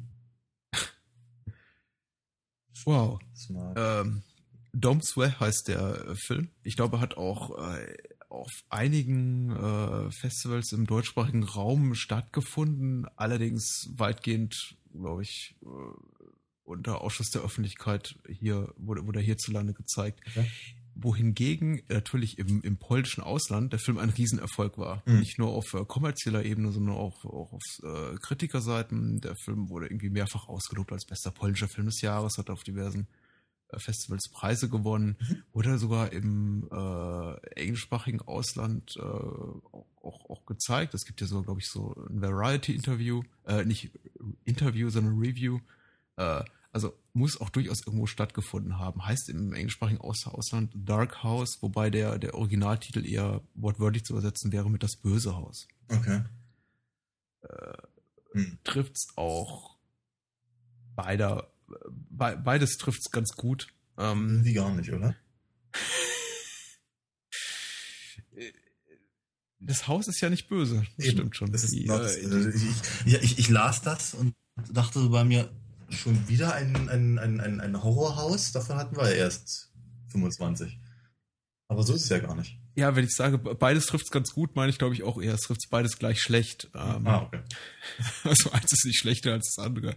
Es ist ein, es ist ein auffallend äh, generischer, typischer, nichtssagender Titel für einen doch durchaus eher ungewöhnlichen Film. Ja. Ich habe mich auch ein bisschen gewundert, da auch nichts, was so dieses ganze äh, Werbematerial, was man um den Film herum findet, und das heißt jetzt irgendwie nur, dass das, das Kinoplakat darauf hindeutet, dass wir es hier mit so einem klassischen Spuk, Spuk, Horror, Grusel zu tun haben. Ja.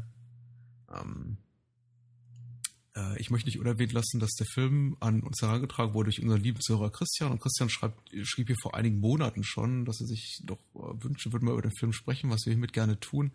Äh, und um uns den Film schmackhaft zu machen, schrieb er hier, äh, worum geht's? Sex, Mord, Korruption, Wodka und eine Menge Blut in der polnischen Provinz während des Kommunismus. Äh, krass naturalistisch, grotesk und absolut nihilistisch. Äh, die Darstellung der polnischen Provinz und des kommunistischen Pol ist großartig deprimierend und hat mit äh, hat mich an äh, Le Carbeau von Clouseau erinnert. Mhm. er lobpreist noch die, die, die, ähm, die, die Darsteller, die absolut Mhm. unglamourös sind und von überdurchschnittlicher Hässlichkeit. Okay. äh, ich ich würde nicht so weit gehen, aber man merkt einfach, man, man liest da eine, eine, eine, große Euphorie und großen Enthusiasmus für den Film raus und ich glaube, dem ist auch geschuldet, dass er da irgendwie in, in einige Superlative verfällt, die Das ist völlig in Ordnung. Ich, glaub, ich glaube, ich glaube man, man, man darf auch enthusiastisch sein bei dem Film. Dann die, wie soll ich sagen, äh, die etwas blumigeren Umschreibungen kann ich nicht ganz teilen, aber äh, ich persönlich war erstmal angetan davon. Ja. Es gibt leider äh, keine, keine deutschsprachige Inhaltsangabe zu Dom Sue, äh, Okay. aber äh, ich kann kurz zusammenfassen, dass, äh, kurz versuchen, die Handlung zusammenzufassen, äh, die dankenswerterweise relativ schlicht ist. Und Mhm. auch hier geht es tatsächlich um verschiedene äh, erzählerische Ebenen, um zwei verschiedene Zeitebenen, auf denen die Geschichte in, in, in Vor- und Rückblenden erzählt wird, aber eben nur um zwei und nicht wie bei Manuskript von Saragossa um sechs oder sieben. Mhm. Ähm, äh, zum einen sehen wir einen Handlungsstrang im Jahr 1978 und im Jahr 1978 sehen wir einen, ähm, ein, ein, ein, äh, ein Veterinärmediziner ist das, glaube ich, Mhm. Genau. äh, etwa, der nach ähm, dem, dem, dem Verlust durch äh, Tod seiner Frau Mhm. äh, quasi in die Provinz zieht und dort Zwischenstopp macht in einer in einem alten Bauernhof und dort auf ein äh, ja, oh- ohne zu viel verraten zu wollen, eher eher unheimliches, merkwürdiges Pärchen trifft. Mhm. Aber wer jetzt hier so genau merkwürdig ist, das wird sich dann erst im Laufe der Handlung zeigen. Und wir sehen dann relativ bald darauf, also der, die, die Parallelhandlung setzt sehr früh ein und wird immer wieder in Vor- und Rückblenden eben erzählt, äh, ein, ein Blick in das Jahr 1982, also vier Jahre später. Äh, 1982 mittlerweile eben zu ähm, nach nach äh, Eintritt des Kriegsrechts in Polen äh, beobachten wir eben quasi die die Militärpolizei dabei, wie sie Edward mittlerweile ohne weitgehend ohne Haare auf dem Kopf und Mhm. um die Backen rum in, in dieses äh, titelgebende dunkle böse Haus führt, äh, in dem mehrere Todesfälle passiert sind und sie versuchen eben zu rekonstruieren, wie es äh, zu diesen Todesfällen gekommen ist mit äh, seiner Zeugenaussage. Und dort ist eigentlich in diesem zweiten Handlungsstrang 1982 die, die, die Hauptfigur, die eines, eines, eines Leutnant der. Militärpolizei, dessen Name ich mich nicht auszusprechen wage. Morosch, oder? Roche oder so. Ja. Morosch. Oh, Ja. ja. Ähm, ja, und soweit die Handlung. Soweit so konventionell. Ja, ir irgend- irgendwie schon, wenn, wenn eben nicht, äh, wenn, wenn es eben nicht so, äh, wie soll ich sagen, so, so, ähm, so merkwürdig verschroben und gleichzeitig, wie nannte er es, naturalistisch? Ja, ich glaube schon. Ich, äh, wäre und eben vor diesem, vor diesem von dir gerade erwähnten äh, Hintergrund des, des äh, Ausnahmezustands oder Kriegsrechte, wie sie es damals genannt haben. Ja. Hm. Ja, wo setzt man am besten an? Es ist jetzt natürlich äh, eine, eine Thriller-Handlung, insofern äh, leicht, leicht den Film zu spoilern, da wir davon ausgehen müssen, dass wahrscheinlich 99,9% unserer Hörer den Film noch nicht gesehen haben, fällt mir das so ein bisschen schwer. Aber ich glaube, wir Ja. können auch ganz gut darüber reden, ohne jetzt, jetzt wirklich alles zu verraten. Die entscheidenden Sachen haben wir tatsächlich äh, bereits gesagt, die man Mhm. über, über die Handlung wissen muss. muss. Die Handlung ist äh, in einem sehr, sehr kleinen, auch wenn sich da jetzt das, das Gesamtkonstrukt der Handlung über, über vier Jahre bewegt, sind ja auch die beiden narrativen Stränge, die dort erzählt werden, befinden sich innerhalb, äh, laufen innerhalb eines relativ kleinen Zeitraums ab, nämlich Ja. innerhalb eines Tages beziehungsweise einer Nacht. Wir sehen zwar so ein bisschen was von der von der Vorgeschichte von äh, dem Protagonisten Edward, also dem, dem der Hauptfigur quasi der der ersten Handlung, Mhm. nämlich wie er so seinen, seinen Arbeitsalltag verrichtet und wie er, ich glaube, wir sehen auch seine, seine Heirat und dann ja, anschließend den Tod seiner Frau. Ich glaube, man sieht die Hochzeit seines, seines Bruders, ne? Und mhm. da, bei der lernt er seine Frau kennen. Ah ja, ja, richtig, genau. Und äh, allein das ist schon, äh, finde ich auf jeden Fall die Sichtung des, das macht schon die, die Sichtung des Films wert. Also allein so die, die ersten Minuten, die mir wahnsinnig gut gefallen haben und ja. schaffen einen so in, in die drei, die schaffen so in, in ganz wenigen, in, in wenigen Minuten so eine wirklich äh, absolut äh krasse Atmosphäre mhm. der, weiß nicht, de depressiv verdorbene, kaputte, weiß ich nicht. Äh, hm? Ich fand das eigentlich gar nicht so. Ich fand das, ich fand das überhaupt nicht depressiv, ich fand es überhaupt nicht kaputt. Ich fand das, ich fand, ich empfand das eigentlich als, ich fand, fand das als äh, vielleicht etwas ärmlich, aber, aber, aber bodenständig und äh, durchaus, wie soll ich sagen, also gerade was also hier die, die also das sind so die kleinen Freuden, hatte ich so das Gefühl, werden da halt, werden da, werden da eben ähm, deutlich die eben, sagen wir mal, die entstehen, wenn man sich eben nicht großartig viele andere Sachen leisten kann. Ja, ich glaube, du hast recht. Ich glaube, ich bin auch gedanklich schon ein paar, paar Minuten in die Zukunft gesprungen, irgendwie die zweite Parallelhandlung. Ich habe mir das nicht sogar notiert. Ähm, ein schlichtes Leben mit schlichten Späßen und alle haben Spaß. Ja, natürlich, genau. Kann man auch mit kleinen Sachen Freude machen halt. Ne? Und, ja. Und ähm, ich, ich, ich, ich empfand das eigentlich als, als, als, als ich, ja, na, fröhlich ist nicht das richtige Wort, mhm. aber ähm, als äh, einfach, aber, aber, aber nett. Ja. ja. Und äh, muss sagen, wenn dann eben äh, Edwards äh, Frau stirbt, das hat mich unglaublich getroffen. Und das halt nach ja. keine Ahnung, drei oder fünf Minuten oder was der Film dort läuft. Und ich dachte mir, wow, also das ist, das ist, das ist, das ist echt heftig, wie, wie, wie halt so, ein, so eine, wie, wie so, eine, so eine ganz, ganz kurze, eher, eher lapidare Einführung einer, einer Figur, die halt im weiteren Verlauf des Films auch eigentlich gar keine große Rolle spielt, sondern nur eine Motivation. Äh, es aber doch bei mir zumindest geschafft hat, mich so, mich so, ähm, so sofort irgendwie äh, emotional zu, zu, zu, zu packen. Ja. Ähm, was ich interessant fand und was mir irgendwie sofort aufgefallen ist, hinter dem Lauf des, des äh, Films zunehmend vergessen habe, ist irgendwie, dass er halt, ich, ich finde ihn visuell unheimlich smart gemacht. Ich kann nicht so viel wirklich sagen zur Kameratechnik. Ich habe irgendwie das Gefühl, er wurde auf, auf, auf, auf Digitalfilm gedreht. Er hat, er, er hat so eine Ästhetik, die weicht ein bisschen von dem ab, was man normalerweise so im Kino sieht. Aber das kann vielleicht auch einfach der, an der Blu-ray liegen oder an den Einstellungen meines Bildschirms. Ich weiß nicht genau. Das Bild ist auf jeden Fall sehr klar Mhm. Es hat wenig von so einem Kinobild, es hat irgendwie nicht diese, die, diese Körnung, also es wirkt unglaublich klar, fast teilweise irgendwie, als sei es mit einer, mit einer, mit einer Heim-Kino-Consumer-Kamera gefilmt, mhm. aber ich möchte mich da auch nicht, nicht definitiv äh, festlegen. Worauf ich, was ich definitiv sagen kann, der, der Film ist zwar äh, irgendwie sehr ehrlich und dreckig und er wirkt sehr naturalistisch, so was so das ganze Setdesign und die Art, wie die, wie die Schauspieler agieren, betrifft. Gleichzeitig ist aber auch um, ähm, hochgradig stilisiert. Das heißt, mhm. äh, ich habe das Gefühl, bei jeder Kameraeinstellung, da ist unheimlich viel, da sind unheimlich viel Gedanken reingeflossen. Mhm. Ähm, äh, man kann, äh, das kann man wahrscheinlich nur über sehr wenige, sehr gute Filme sagen. Ich kann mir irgendwie vorstellen, gerade in, in dieser Anfangsmontage, aus dieser Anfangsmontage mir fast jedes Bild, jede Kameraeinstellung dort gezeigt wird, quasi so als, als, als Frame ins, ins Zimmer zu hängen. Ja. Sieht alles sehr, sehr, sehr schick aus. Alles sehr, ist alles sehr, sehr hochwertig inszeniert. Hm. Und trotzdem eben sehr unmittelbar in, in, in, in seiner ja, Emotionalität und äh, in, in seiner Wirkung. Also ja, ja. fand ich wirklich beeindruckend un unmittelbar ist äh, ein ganz, ganz tolles Stichwort, weil ich habe das Gefühl, man ist immer sehr, sehr dicht dran an allen Figuren. Selbst die, die man nicht versteht, selbst die, deren, deren Motivation nicht klar wird oder die einem auch nicht sympathisch sind, ähm, habe immer das Gefühl, man ist sehr, sehr, sehr, sehr, sehr, sehr dicht dran. Ähm, auch und gerade in der Parallelhandlung. Ja. Bei den, bei den, äh, bei den äh, Milizia, Milizleuten, ja. äh, habe ich auch so das Gefühl, irr, ich, ich möchte ich möcht gar nicht so dicht an euch dran sein. Ihr riecht vermutlich nach Wodka. ja, ähm, und das ist, das ist, und dieser, und dieser ihr seid, ihr seid unsympathisch, ihr schlagt Frauen und ihr seid und, und ihr, ihr, ihr, ihr denunziert den, den einzigen Typen, der offenkundig zumindest halbwegs straight ist in dem, in dem Film.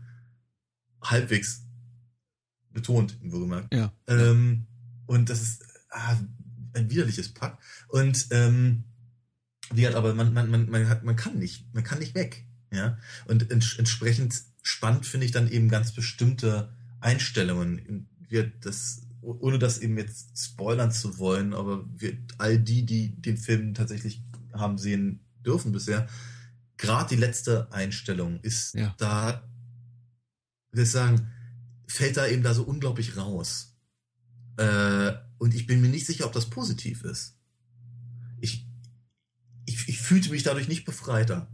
Mhm. Ganz im Gegenteil, weil dann habe ich so das Gefühl gehabt, verdammt, jetzt, jetzt, jetzt habe ich, jetzt, jetzt nehme ich einen Blick ein, der mir eigentlich auch nicht gefällt. Und äh, das, das mag sehr, sehr kryptisch klingen, aber ich möchte es halt nicht spoilern. Ähm, das, das müsste man, glaube ich, dann selber für sich, für sich rausfinden, was ich da. Ja, wir haben, wir haben auch nicht über die finale Einstellung der Handschrift von Saragossa geredet, die irgendwie gleichermaßen schön sind auf ihre Weise. Ja, also. ja nicht nur, nicht nur John Ford wie in The Searchers kann wirklich schöne Endeinstellungen äh, drehen. Mhm. Auch, äh, auch polnische Filmemacher schaffen das. Ja, okay. Also ich finde, das haben auch die Filme gemeinsam, das muss ich auch sagen. Das sind so mit die, mit die beeindruckendsten Bilder, sowohl jetzt bei, bei beim Bösen Haus, wie bei der Handschrift, die ich äh, letzte Zeit im Kinofilm äh, gesehen habe, egal welcher Nationalität der Film, der, der Kinofilm ist. Ja.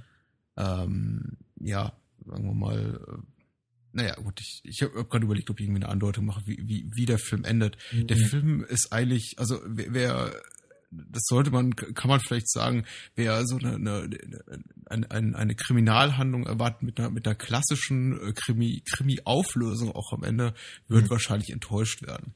Wer, und äh, ich, ich möchte kurz Fargo nennen, weil der auch oft im, im, im Marketing des Films so herangezogen wurde als Vergleich, eben unter anderem darum, weil er eben auch zu, zu großen Teilen im in der schneebedeckten Landschaft spielt und auch eine, eine schwangere, Poli schwangere Polizistin vorkommt.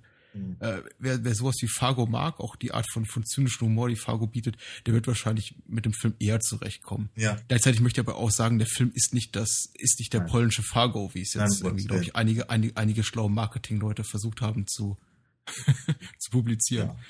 Ja, ja, ja. Ich, äh, also Fargo ist durch, sehr, sehr viel, sehr viel zugänglicher. Ja, ich denke auch, aber vor allem, vor allem habe ich mal das Gefühl, so, also bei mir wirken, wirken so eine Sprüche, bewirken so eine Sprüche genau das Gegenteil. Ja. ja dann, sage ich auch, nee, komm, lass mal gut sein. Ähm, und das wäre schade gewesen, weil, äh, nochmal gesagt, ich fand halt Domstell äh, jetzt ein ganz einen ganz tollen Film. Ich bin froh, dass ich dass, dass, dass wir ihn, dass wir ihn äh, so sehen konnten. Ähm, es, ist, es ist halt so, dass ich halt irgendwie äh, mich, glaube ich, überstrecken. Also ich, ich, ich finde ihn nicht besonders spannend, muss ich zum Beispiel sagen. Mhm. Aber ich finde ihn hochgradig interessant und ich habe mich oftmals, und das mag an dieser, an dieser Unmittelbarkeit liegen, oftmals halt so gefühlt wie wie so ein, wie so ein, so ein, so ein, so ein Beisitzer. Ich beobachtete das irgendwie alles. Ja, und, ja. Äh, und äh, diese, das eben, in, inwieweit das halt mit der Parallelhandlung ähm, zu tun hat, äh, das rauszufinden, war durchaus ähm, auch, auch äh, Motivator, würde ich es mal nennen. Ja. Ähm, vielleicht haben wir an der Stelle ganz kurz erwähnt, dass ich, dass ab und an innerhalb der Parallelhandlung ja nur noch eine dritte Handlung aufgemacht wird. Hm. Und zwar äh, durch die Kameraeinstellungen der Polizisten.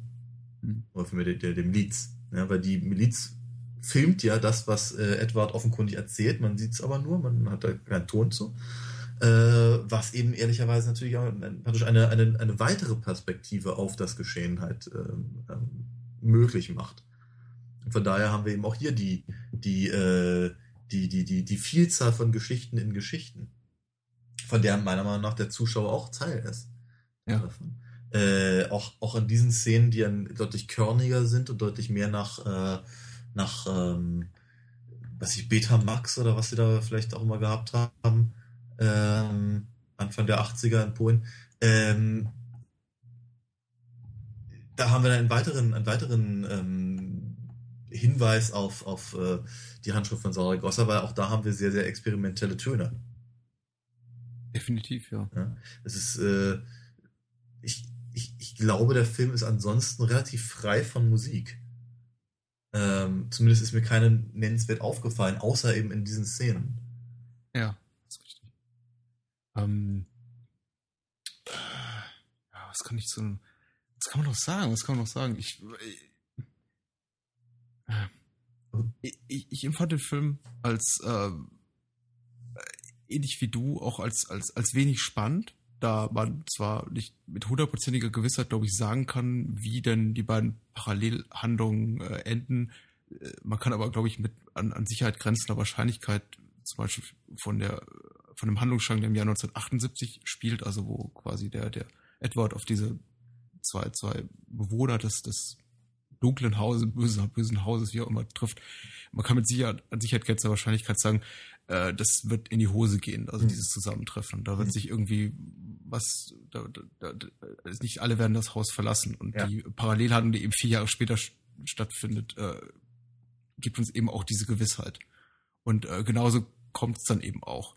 Äh, die, die Umstände sind tatsächlich äh, etwas überraschend, also wie sich das Ganze dann am, am Ende abspielt. Aber ich glaube, man kann wirklich mit äh, einiger Sicherheit von Anfang an äh, prognostizieren, welche Figuren die äh, diesen Handlungsstrang überleben werden und welche nicht. Mhm. Ähm, tatsächlich ja, denke ich, äh, der Film für, für mich besitzt seine, seine Qualitäten hauptsächlich wirklich auf, auf dieser visuell-ästhetischen Ebene, auf die ich gerade schon an, an auf die, die ich gerade schon angesprochen habe.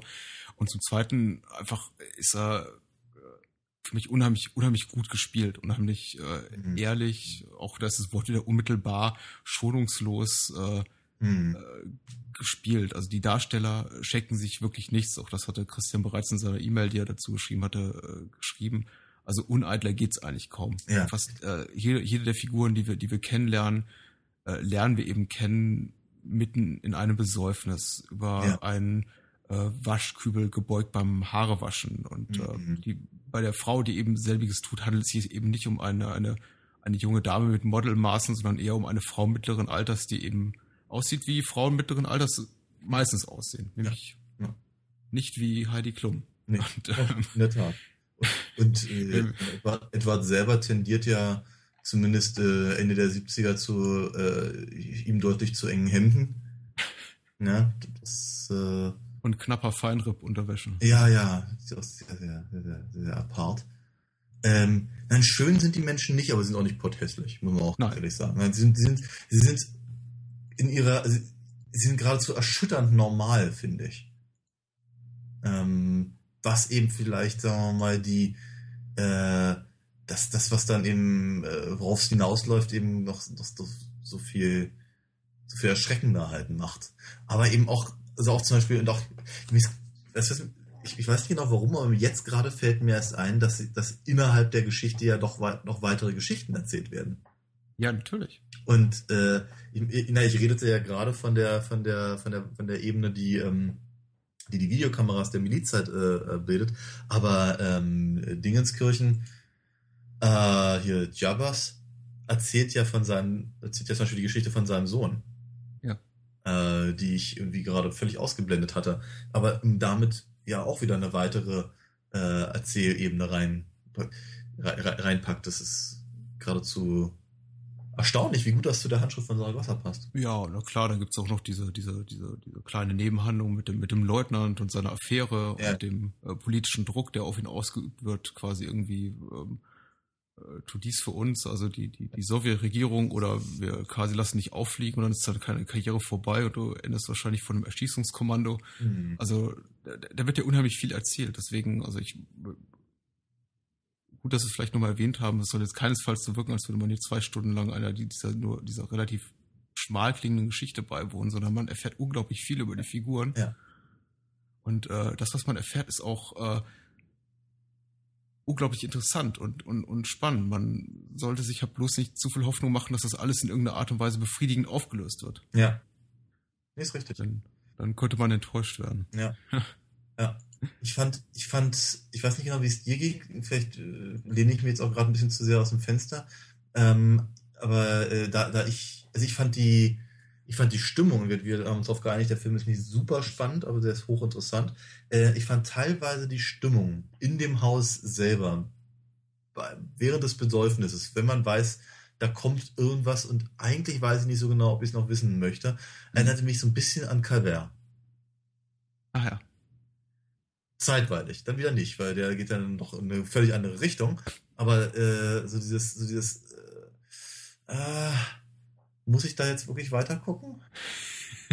Ich befürchte ja, aber weil es mein Job. Aber ähm, ja, das ist halt eine schwierige, eine schwierige Sache.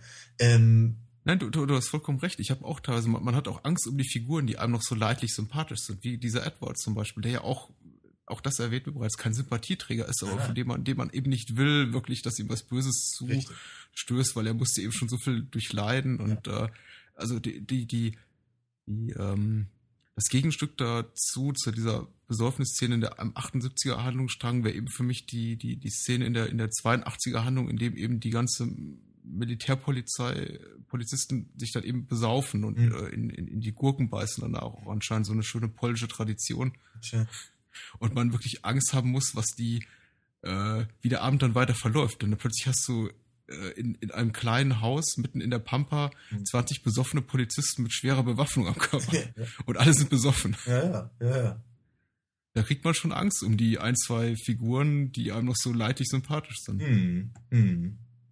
Ja, sicherlich. Ja. Ja. Äh, ja. Zum, zumal äh, Arkadiusz äh, Jakubik ja, äh, ja auch, auch äh, ganz hervorragend. Also ich, ich finde, ich, finde, ich, find ich meine, ich brauchte echt ein paar, eine Minute, um rauszufinden, dass er das auch ist, 82. Nicht ja. nur, weil er, weil er einfach weniger äh, Gesichtsbehaarung hat, sondern einfach, weil er ganz anders spielt. Ja. Das sind zwei völlig verschiedene Charaktere eigentlich, ja.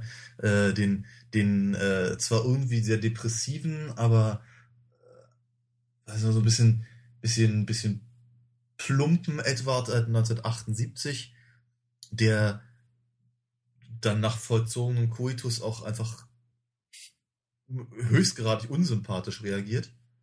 Ähm, und, und halt der, der, der, der kleine, verhutzelte und, und, und, und äh, sehr ängstliche Edward 1982 ist ja, ist ja, ist ja, das ist ja kaum Berührungspunkt.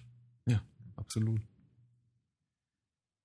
Ähm, ja, ich glaube, äh, ich, ich wäre ich wär zufrieden mit dem, was wir gesagt haben. Ich äh, tue mich schwer damit, irgendwie dann noch mehr zu verraten. Vor allem tue ich mich schwer damit, irgendwie so, so Lieblingsszenen nachzuerzählen und zu sagen, ach, das fand ich jetzt irgendwie visuell noch ganz toll. Und da gibt es so einige, ja, auch, auch, auch klassische äh, Sex-Crime-Momente in dem Film, die durchaus happig sind, die man vielleicht einfach auch selber erleben sollte. Ja. Also kein Film für zart beseitete Gemüter. Ja. Insofern äh, dein, dein Bezug zu Calvert auch nochmal ganz angebracht. Ein Film, der durchaus stimmungsmäßig einiges hat von Calvert. Hm. Also auf jeden, auf jeden Fall äh, auch die Handschrift von Saragossa kannte ich ja nun, habe ich ja auch vorgeschlagen. Ähm, kriegt sowieso meine, meine uneingeschränkte Empfehlung, aber auch Dom Slee ist ein, ein ganz, ganz, ganz, ganz toller Vorschlag gewesen und ich bin, ich dachte es glaube ich schon mal, ich bin äh, super begeistert, ähm, den, den angucken zu können und, und darüber reden zu dürfen. Dann, ähm, lass uns doch mal gleich drüber sprechen, was wir nächste Woche machen. Okay. Aber erstmal äh, müssen wir unsere Zuhörer wie immer noch ein bisschen auf die Folter spannen und du darfst anfangen damit ja. zu berichten, wo man dich online so findet, Daniel. Vielleicht gibt es ja diese Woche eine Änderung. Äh, nö. ja. Das gleiche, das gleiche wie immer. Ähm, man findet mich auf www.alinafox.de kann man Comics lesen von, von mir. Wie gesagt, unter anderem zum Beispiel das Manuskript von äh, Sartiano. Ähm, man findet im Übrigen die Hörspiele zu den Comics auf Amazon und ich wollte, das werde ich vielleicht mal bis zum nächsten Mal rausfinden, ob man die irgendwo anders äh, noch, noch herbekommt in, in äh, physischer Form, was mir natürlich sehr, sehr viel lieber wäre, weil ich habe auch die Covers gestaltet. Äh, oder aber eben in Download-Form, da gibt es, glaube ich, einige Möglichkeiten im Internet. Ähm, auf, und ach ja, genau, auf comicwerk.de findet man auch ein paar Sachen meine Wenigkeit, beziehungsweise uns. Also uns findet man auf jeden Fall auf bahnhofskino.com. Das ist das Blog zum Podcast, äh, genauso wie facebook.com slash bahnhofskino. Eher meine Wenigkeit findet man auf Twitter unter bahnhofskino oder auf letterboxd.com slash lomi, L-O-H-M-I. Da kann man beim Filmtagebuch folgen. Patrick bahnhofskino.com für Feedback. Und ähm, ja, das war's. iTunes-Rezension, äh, Stitcher-Rezension, alle möglichen Rezensionen, überall, meinetwegen auch bei podcast.de und wie diese ganzen Seiten heißen, auf denen irgendwelche Feeds von uns angezeigt werden. Ja, bitte liken, sharen, positiv rezensieren. Das hilft uns sehr.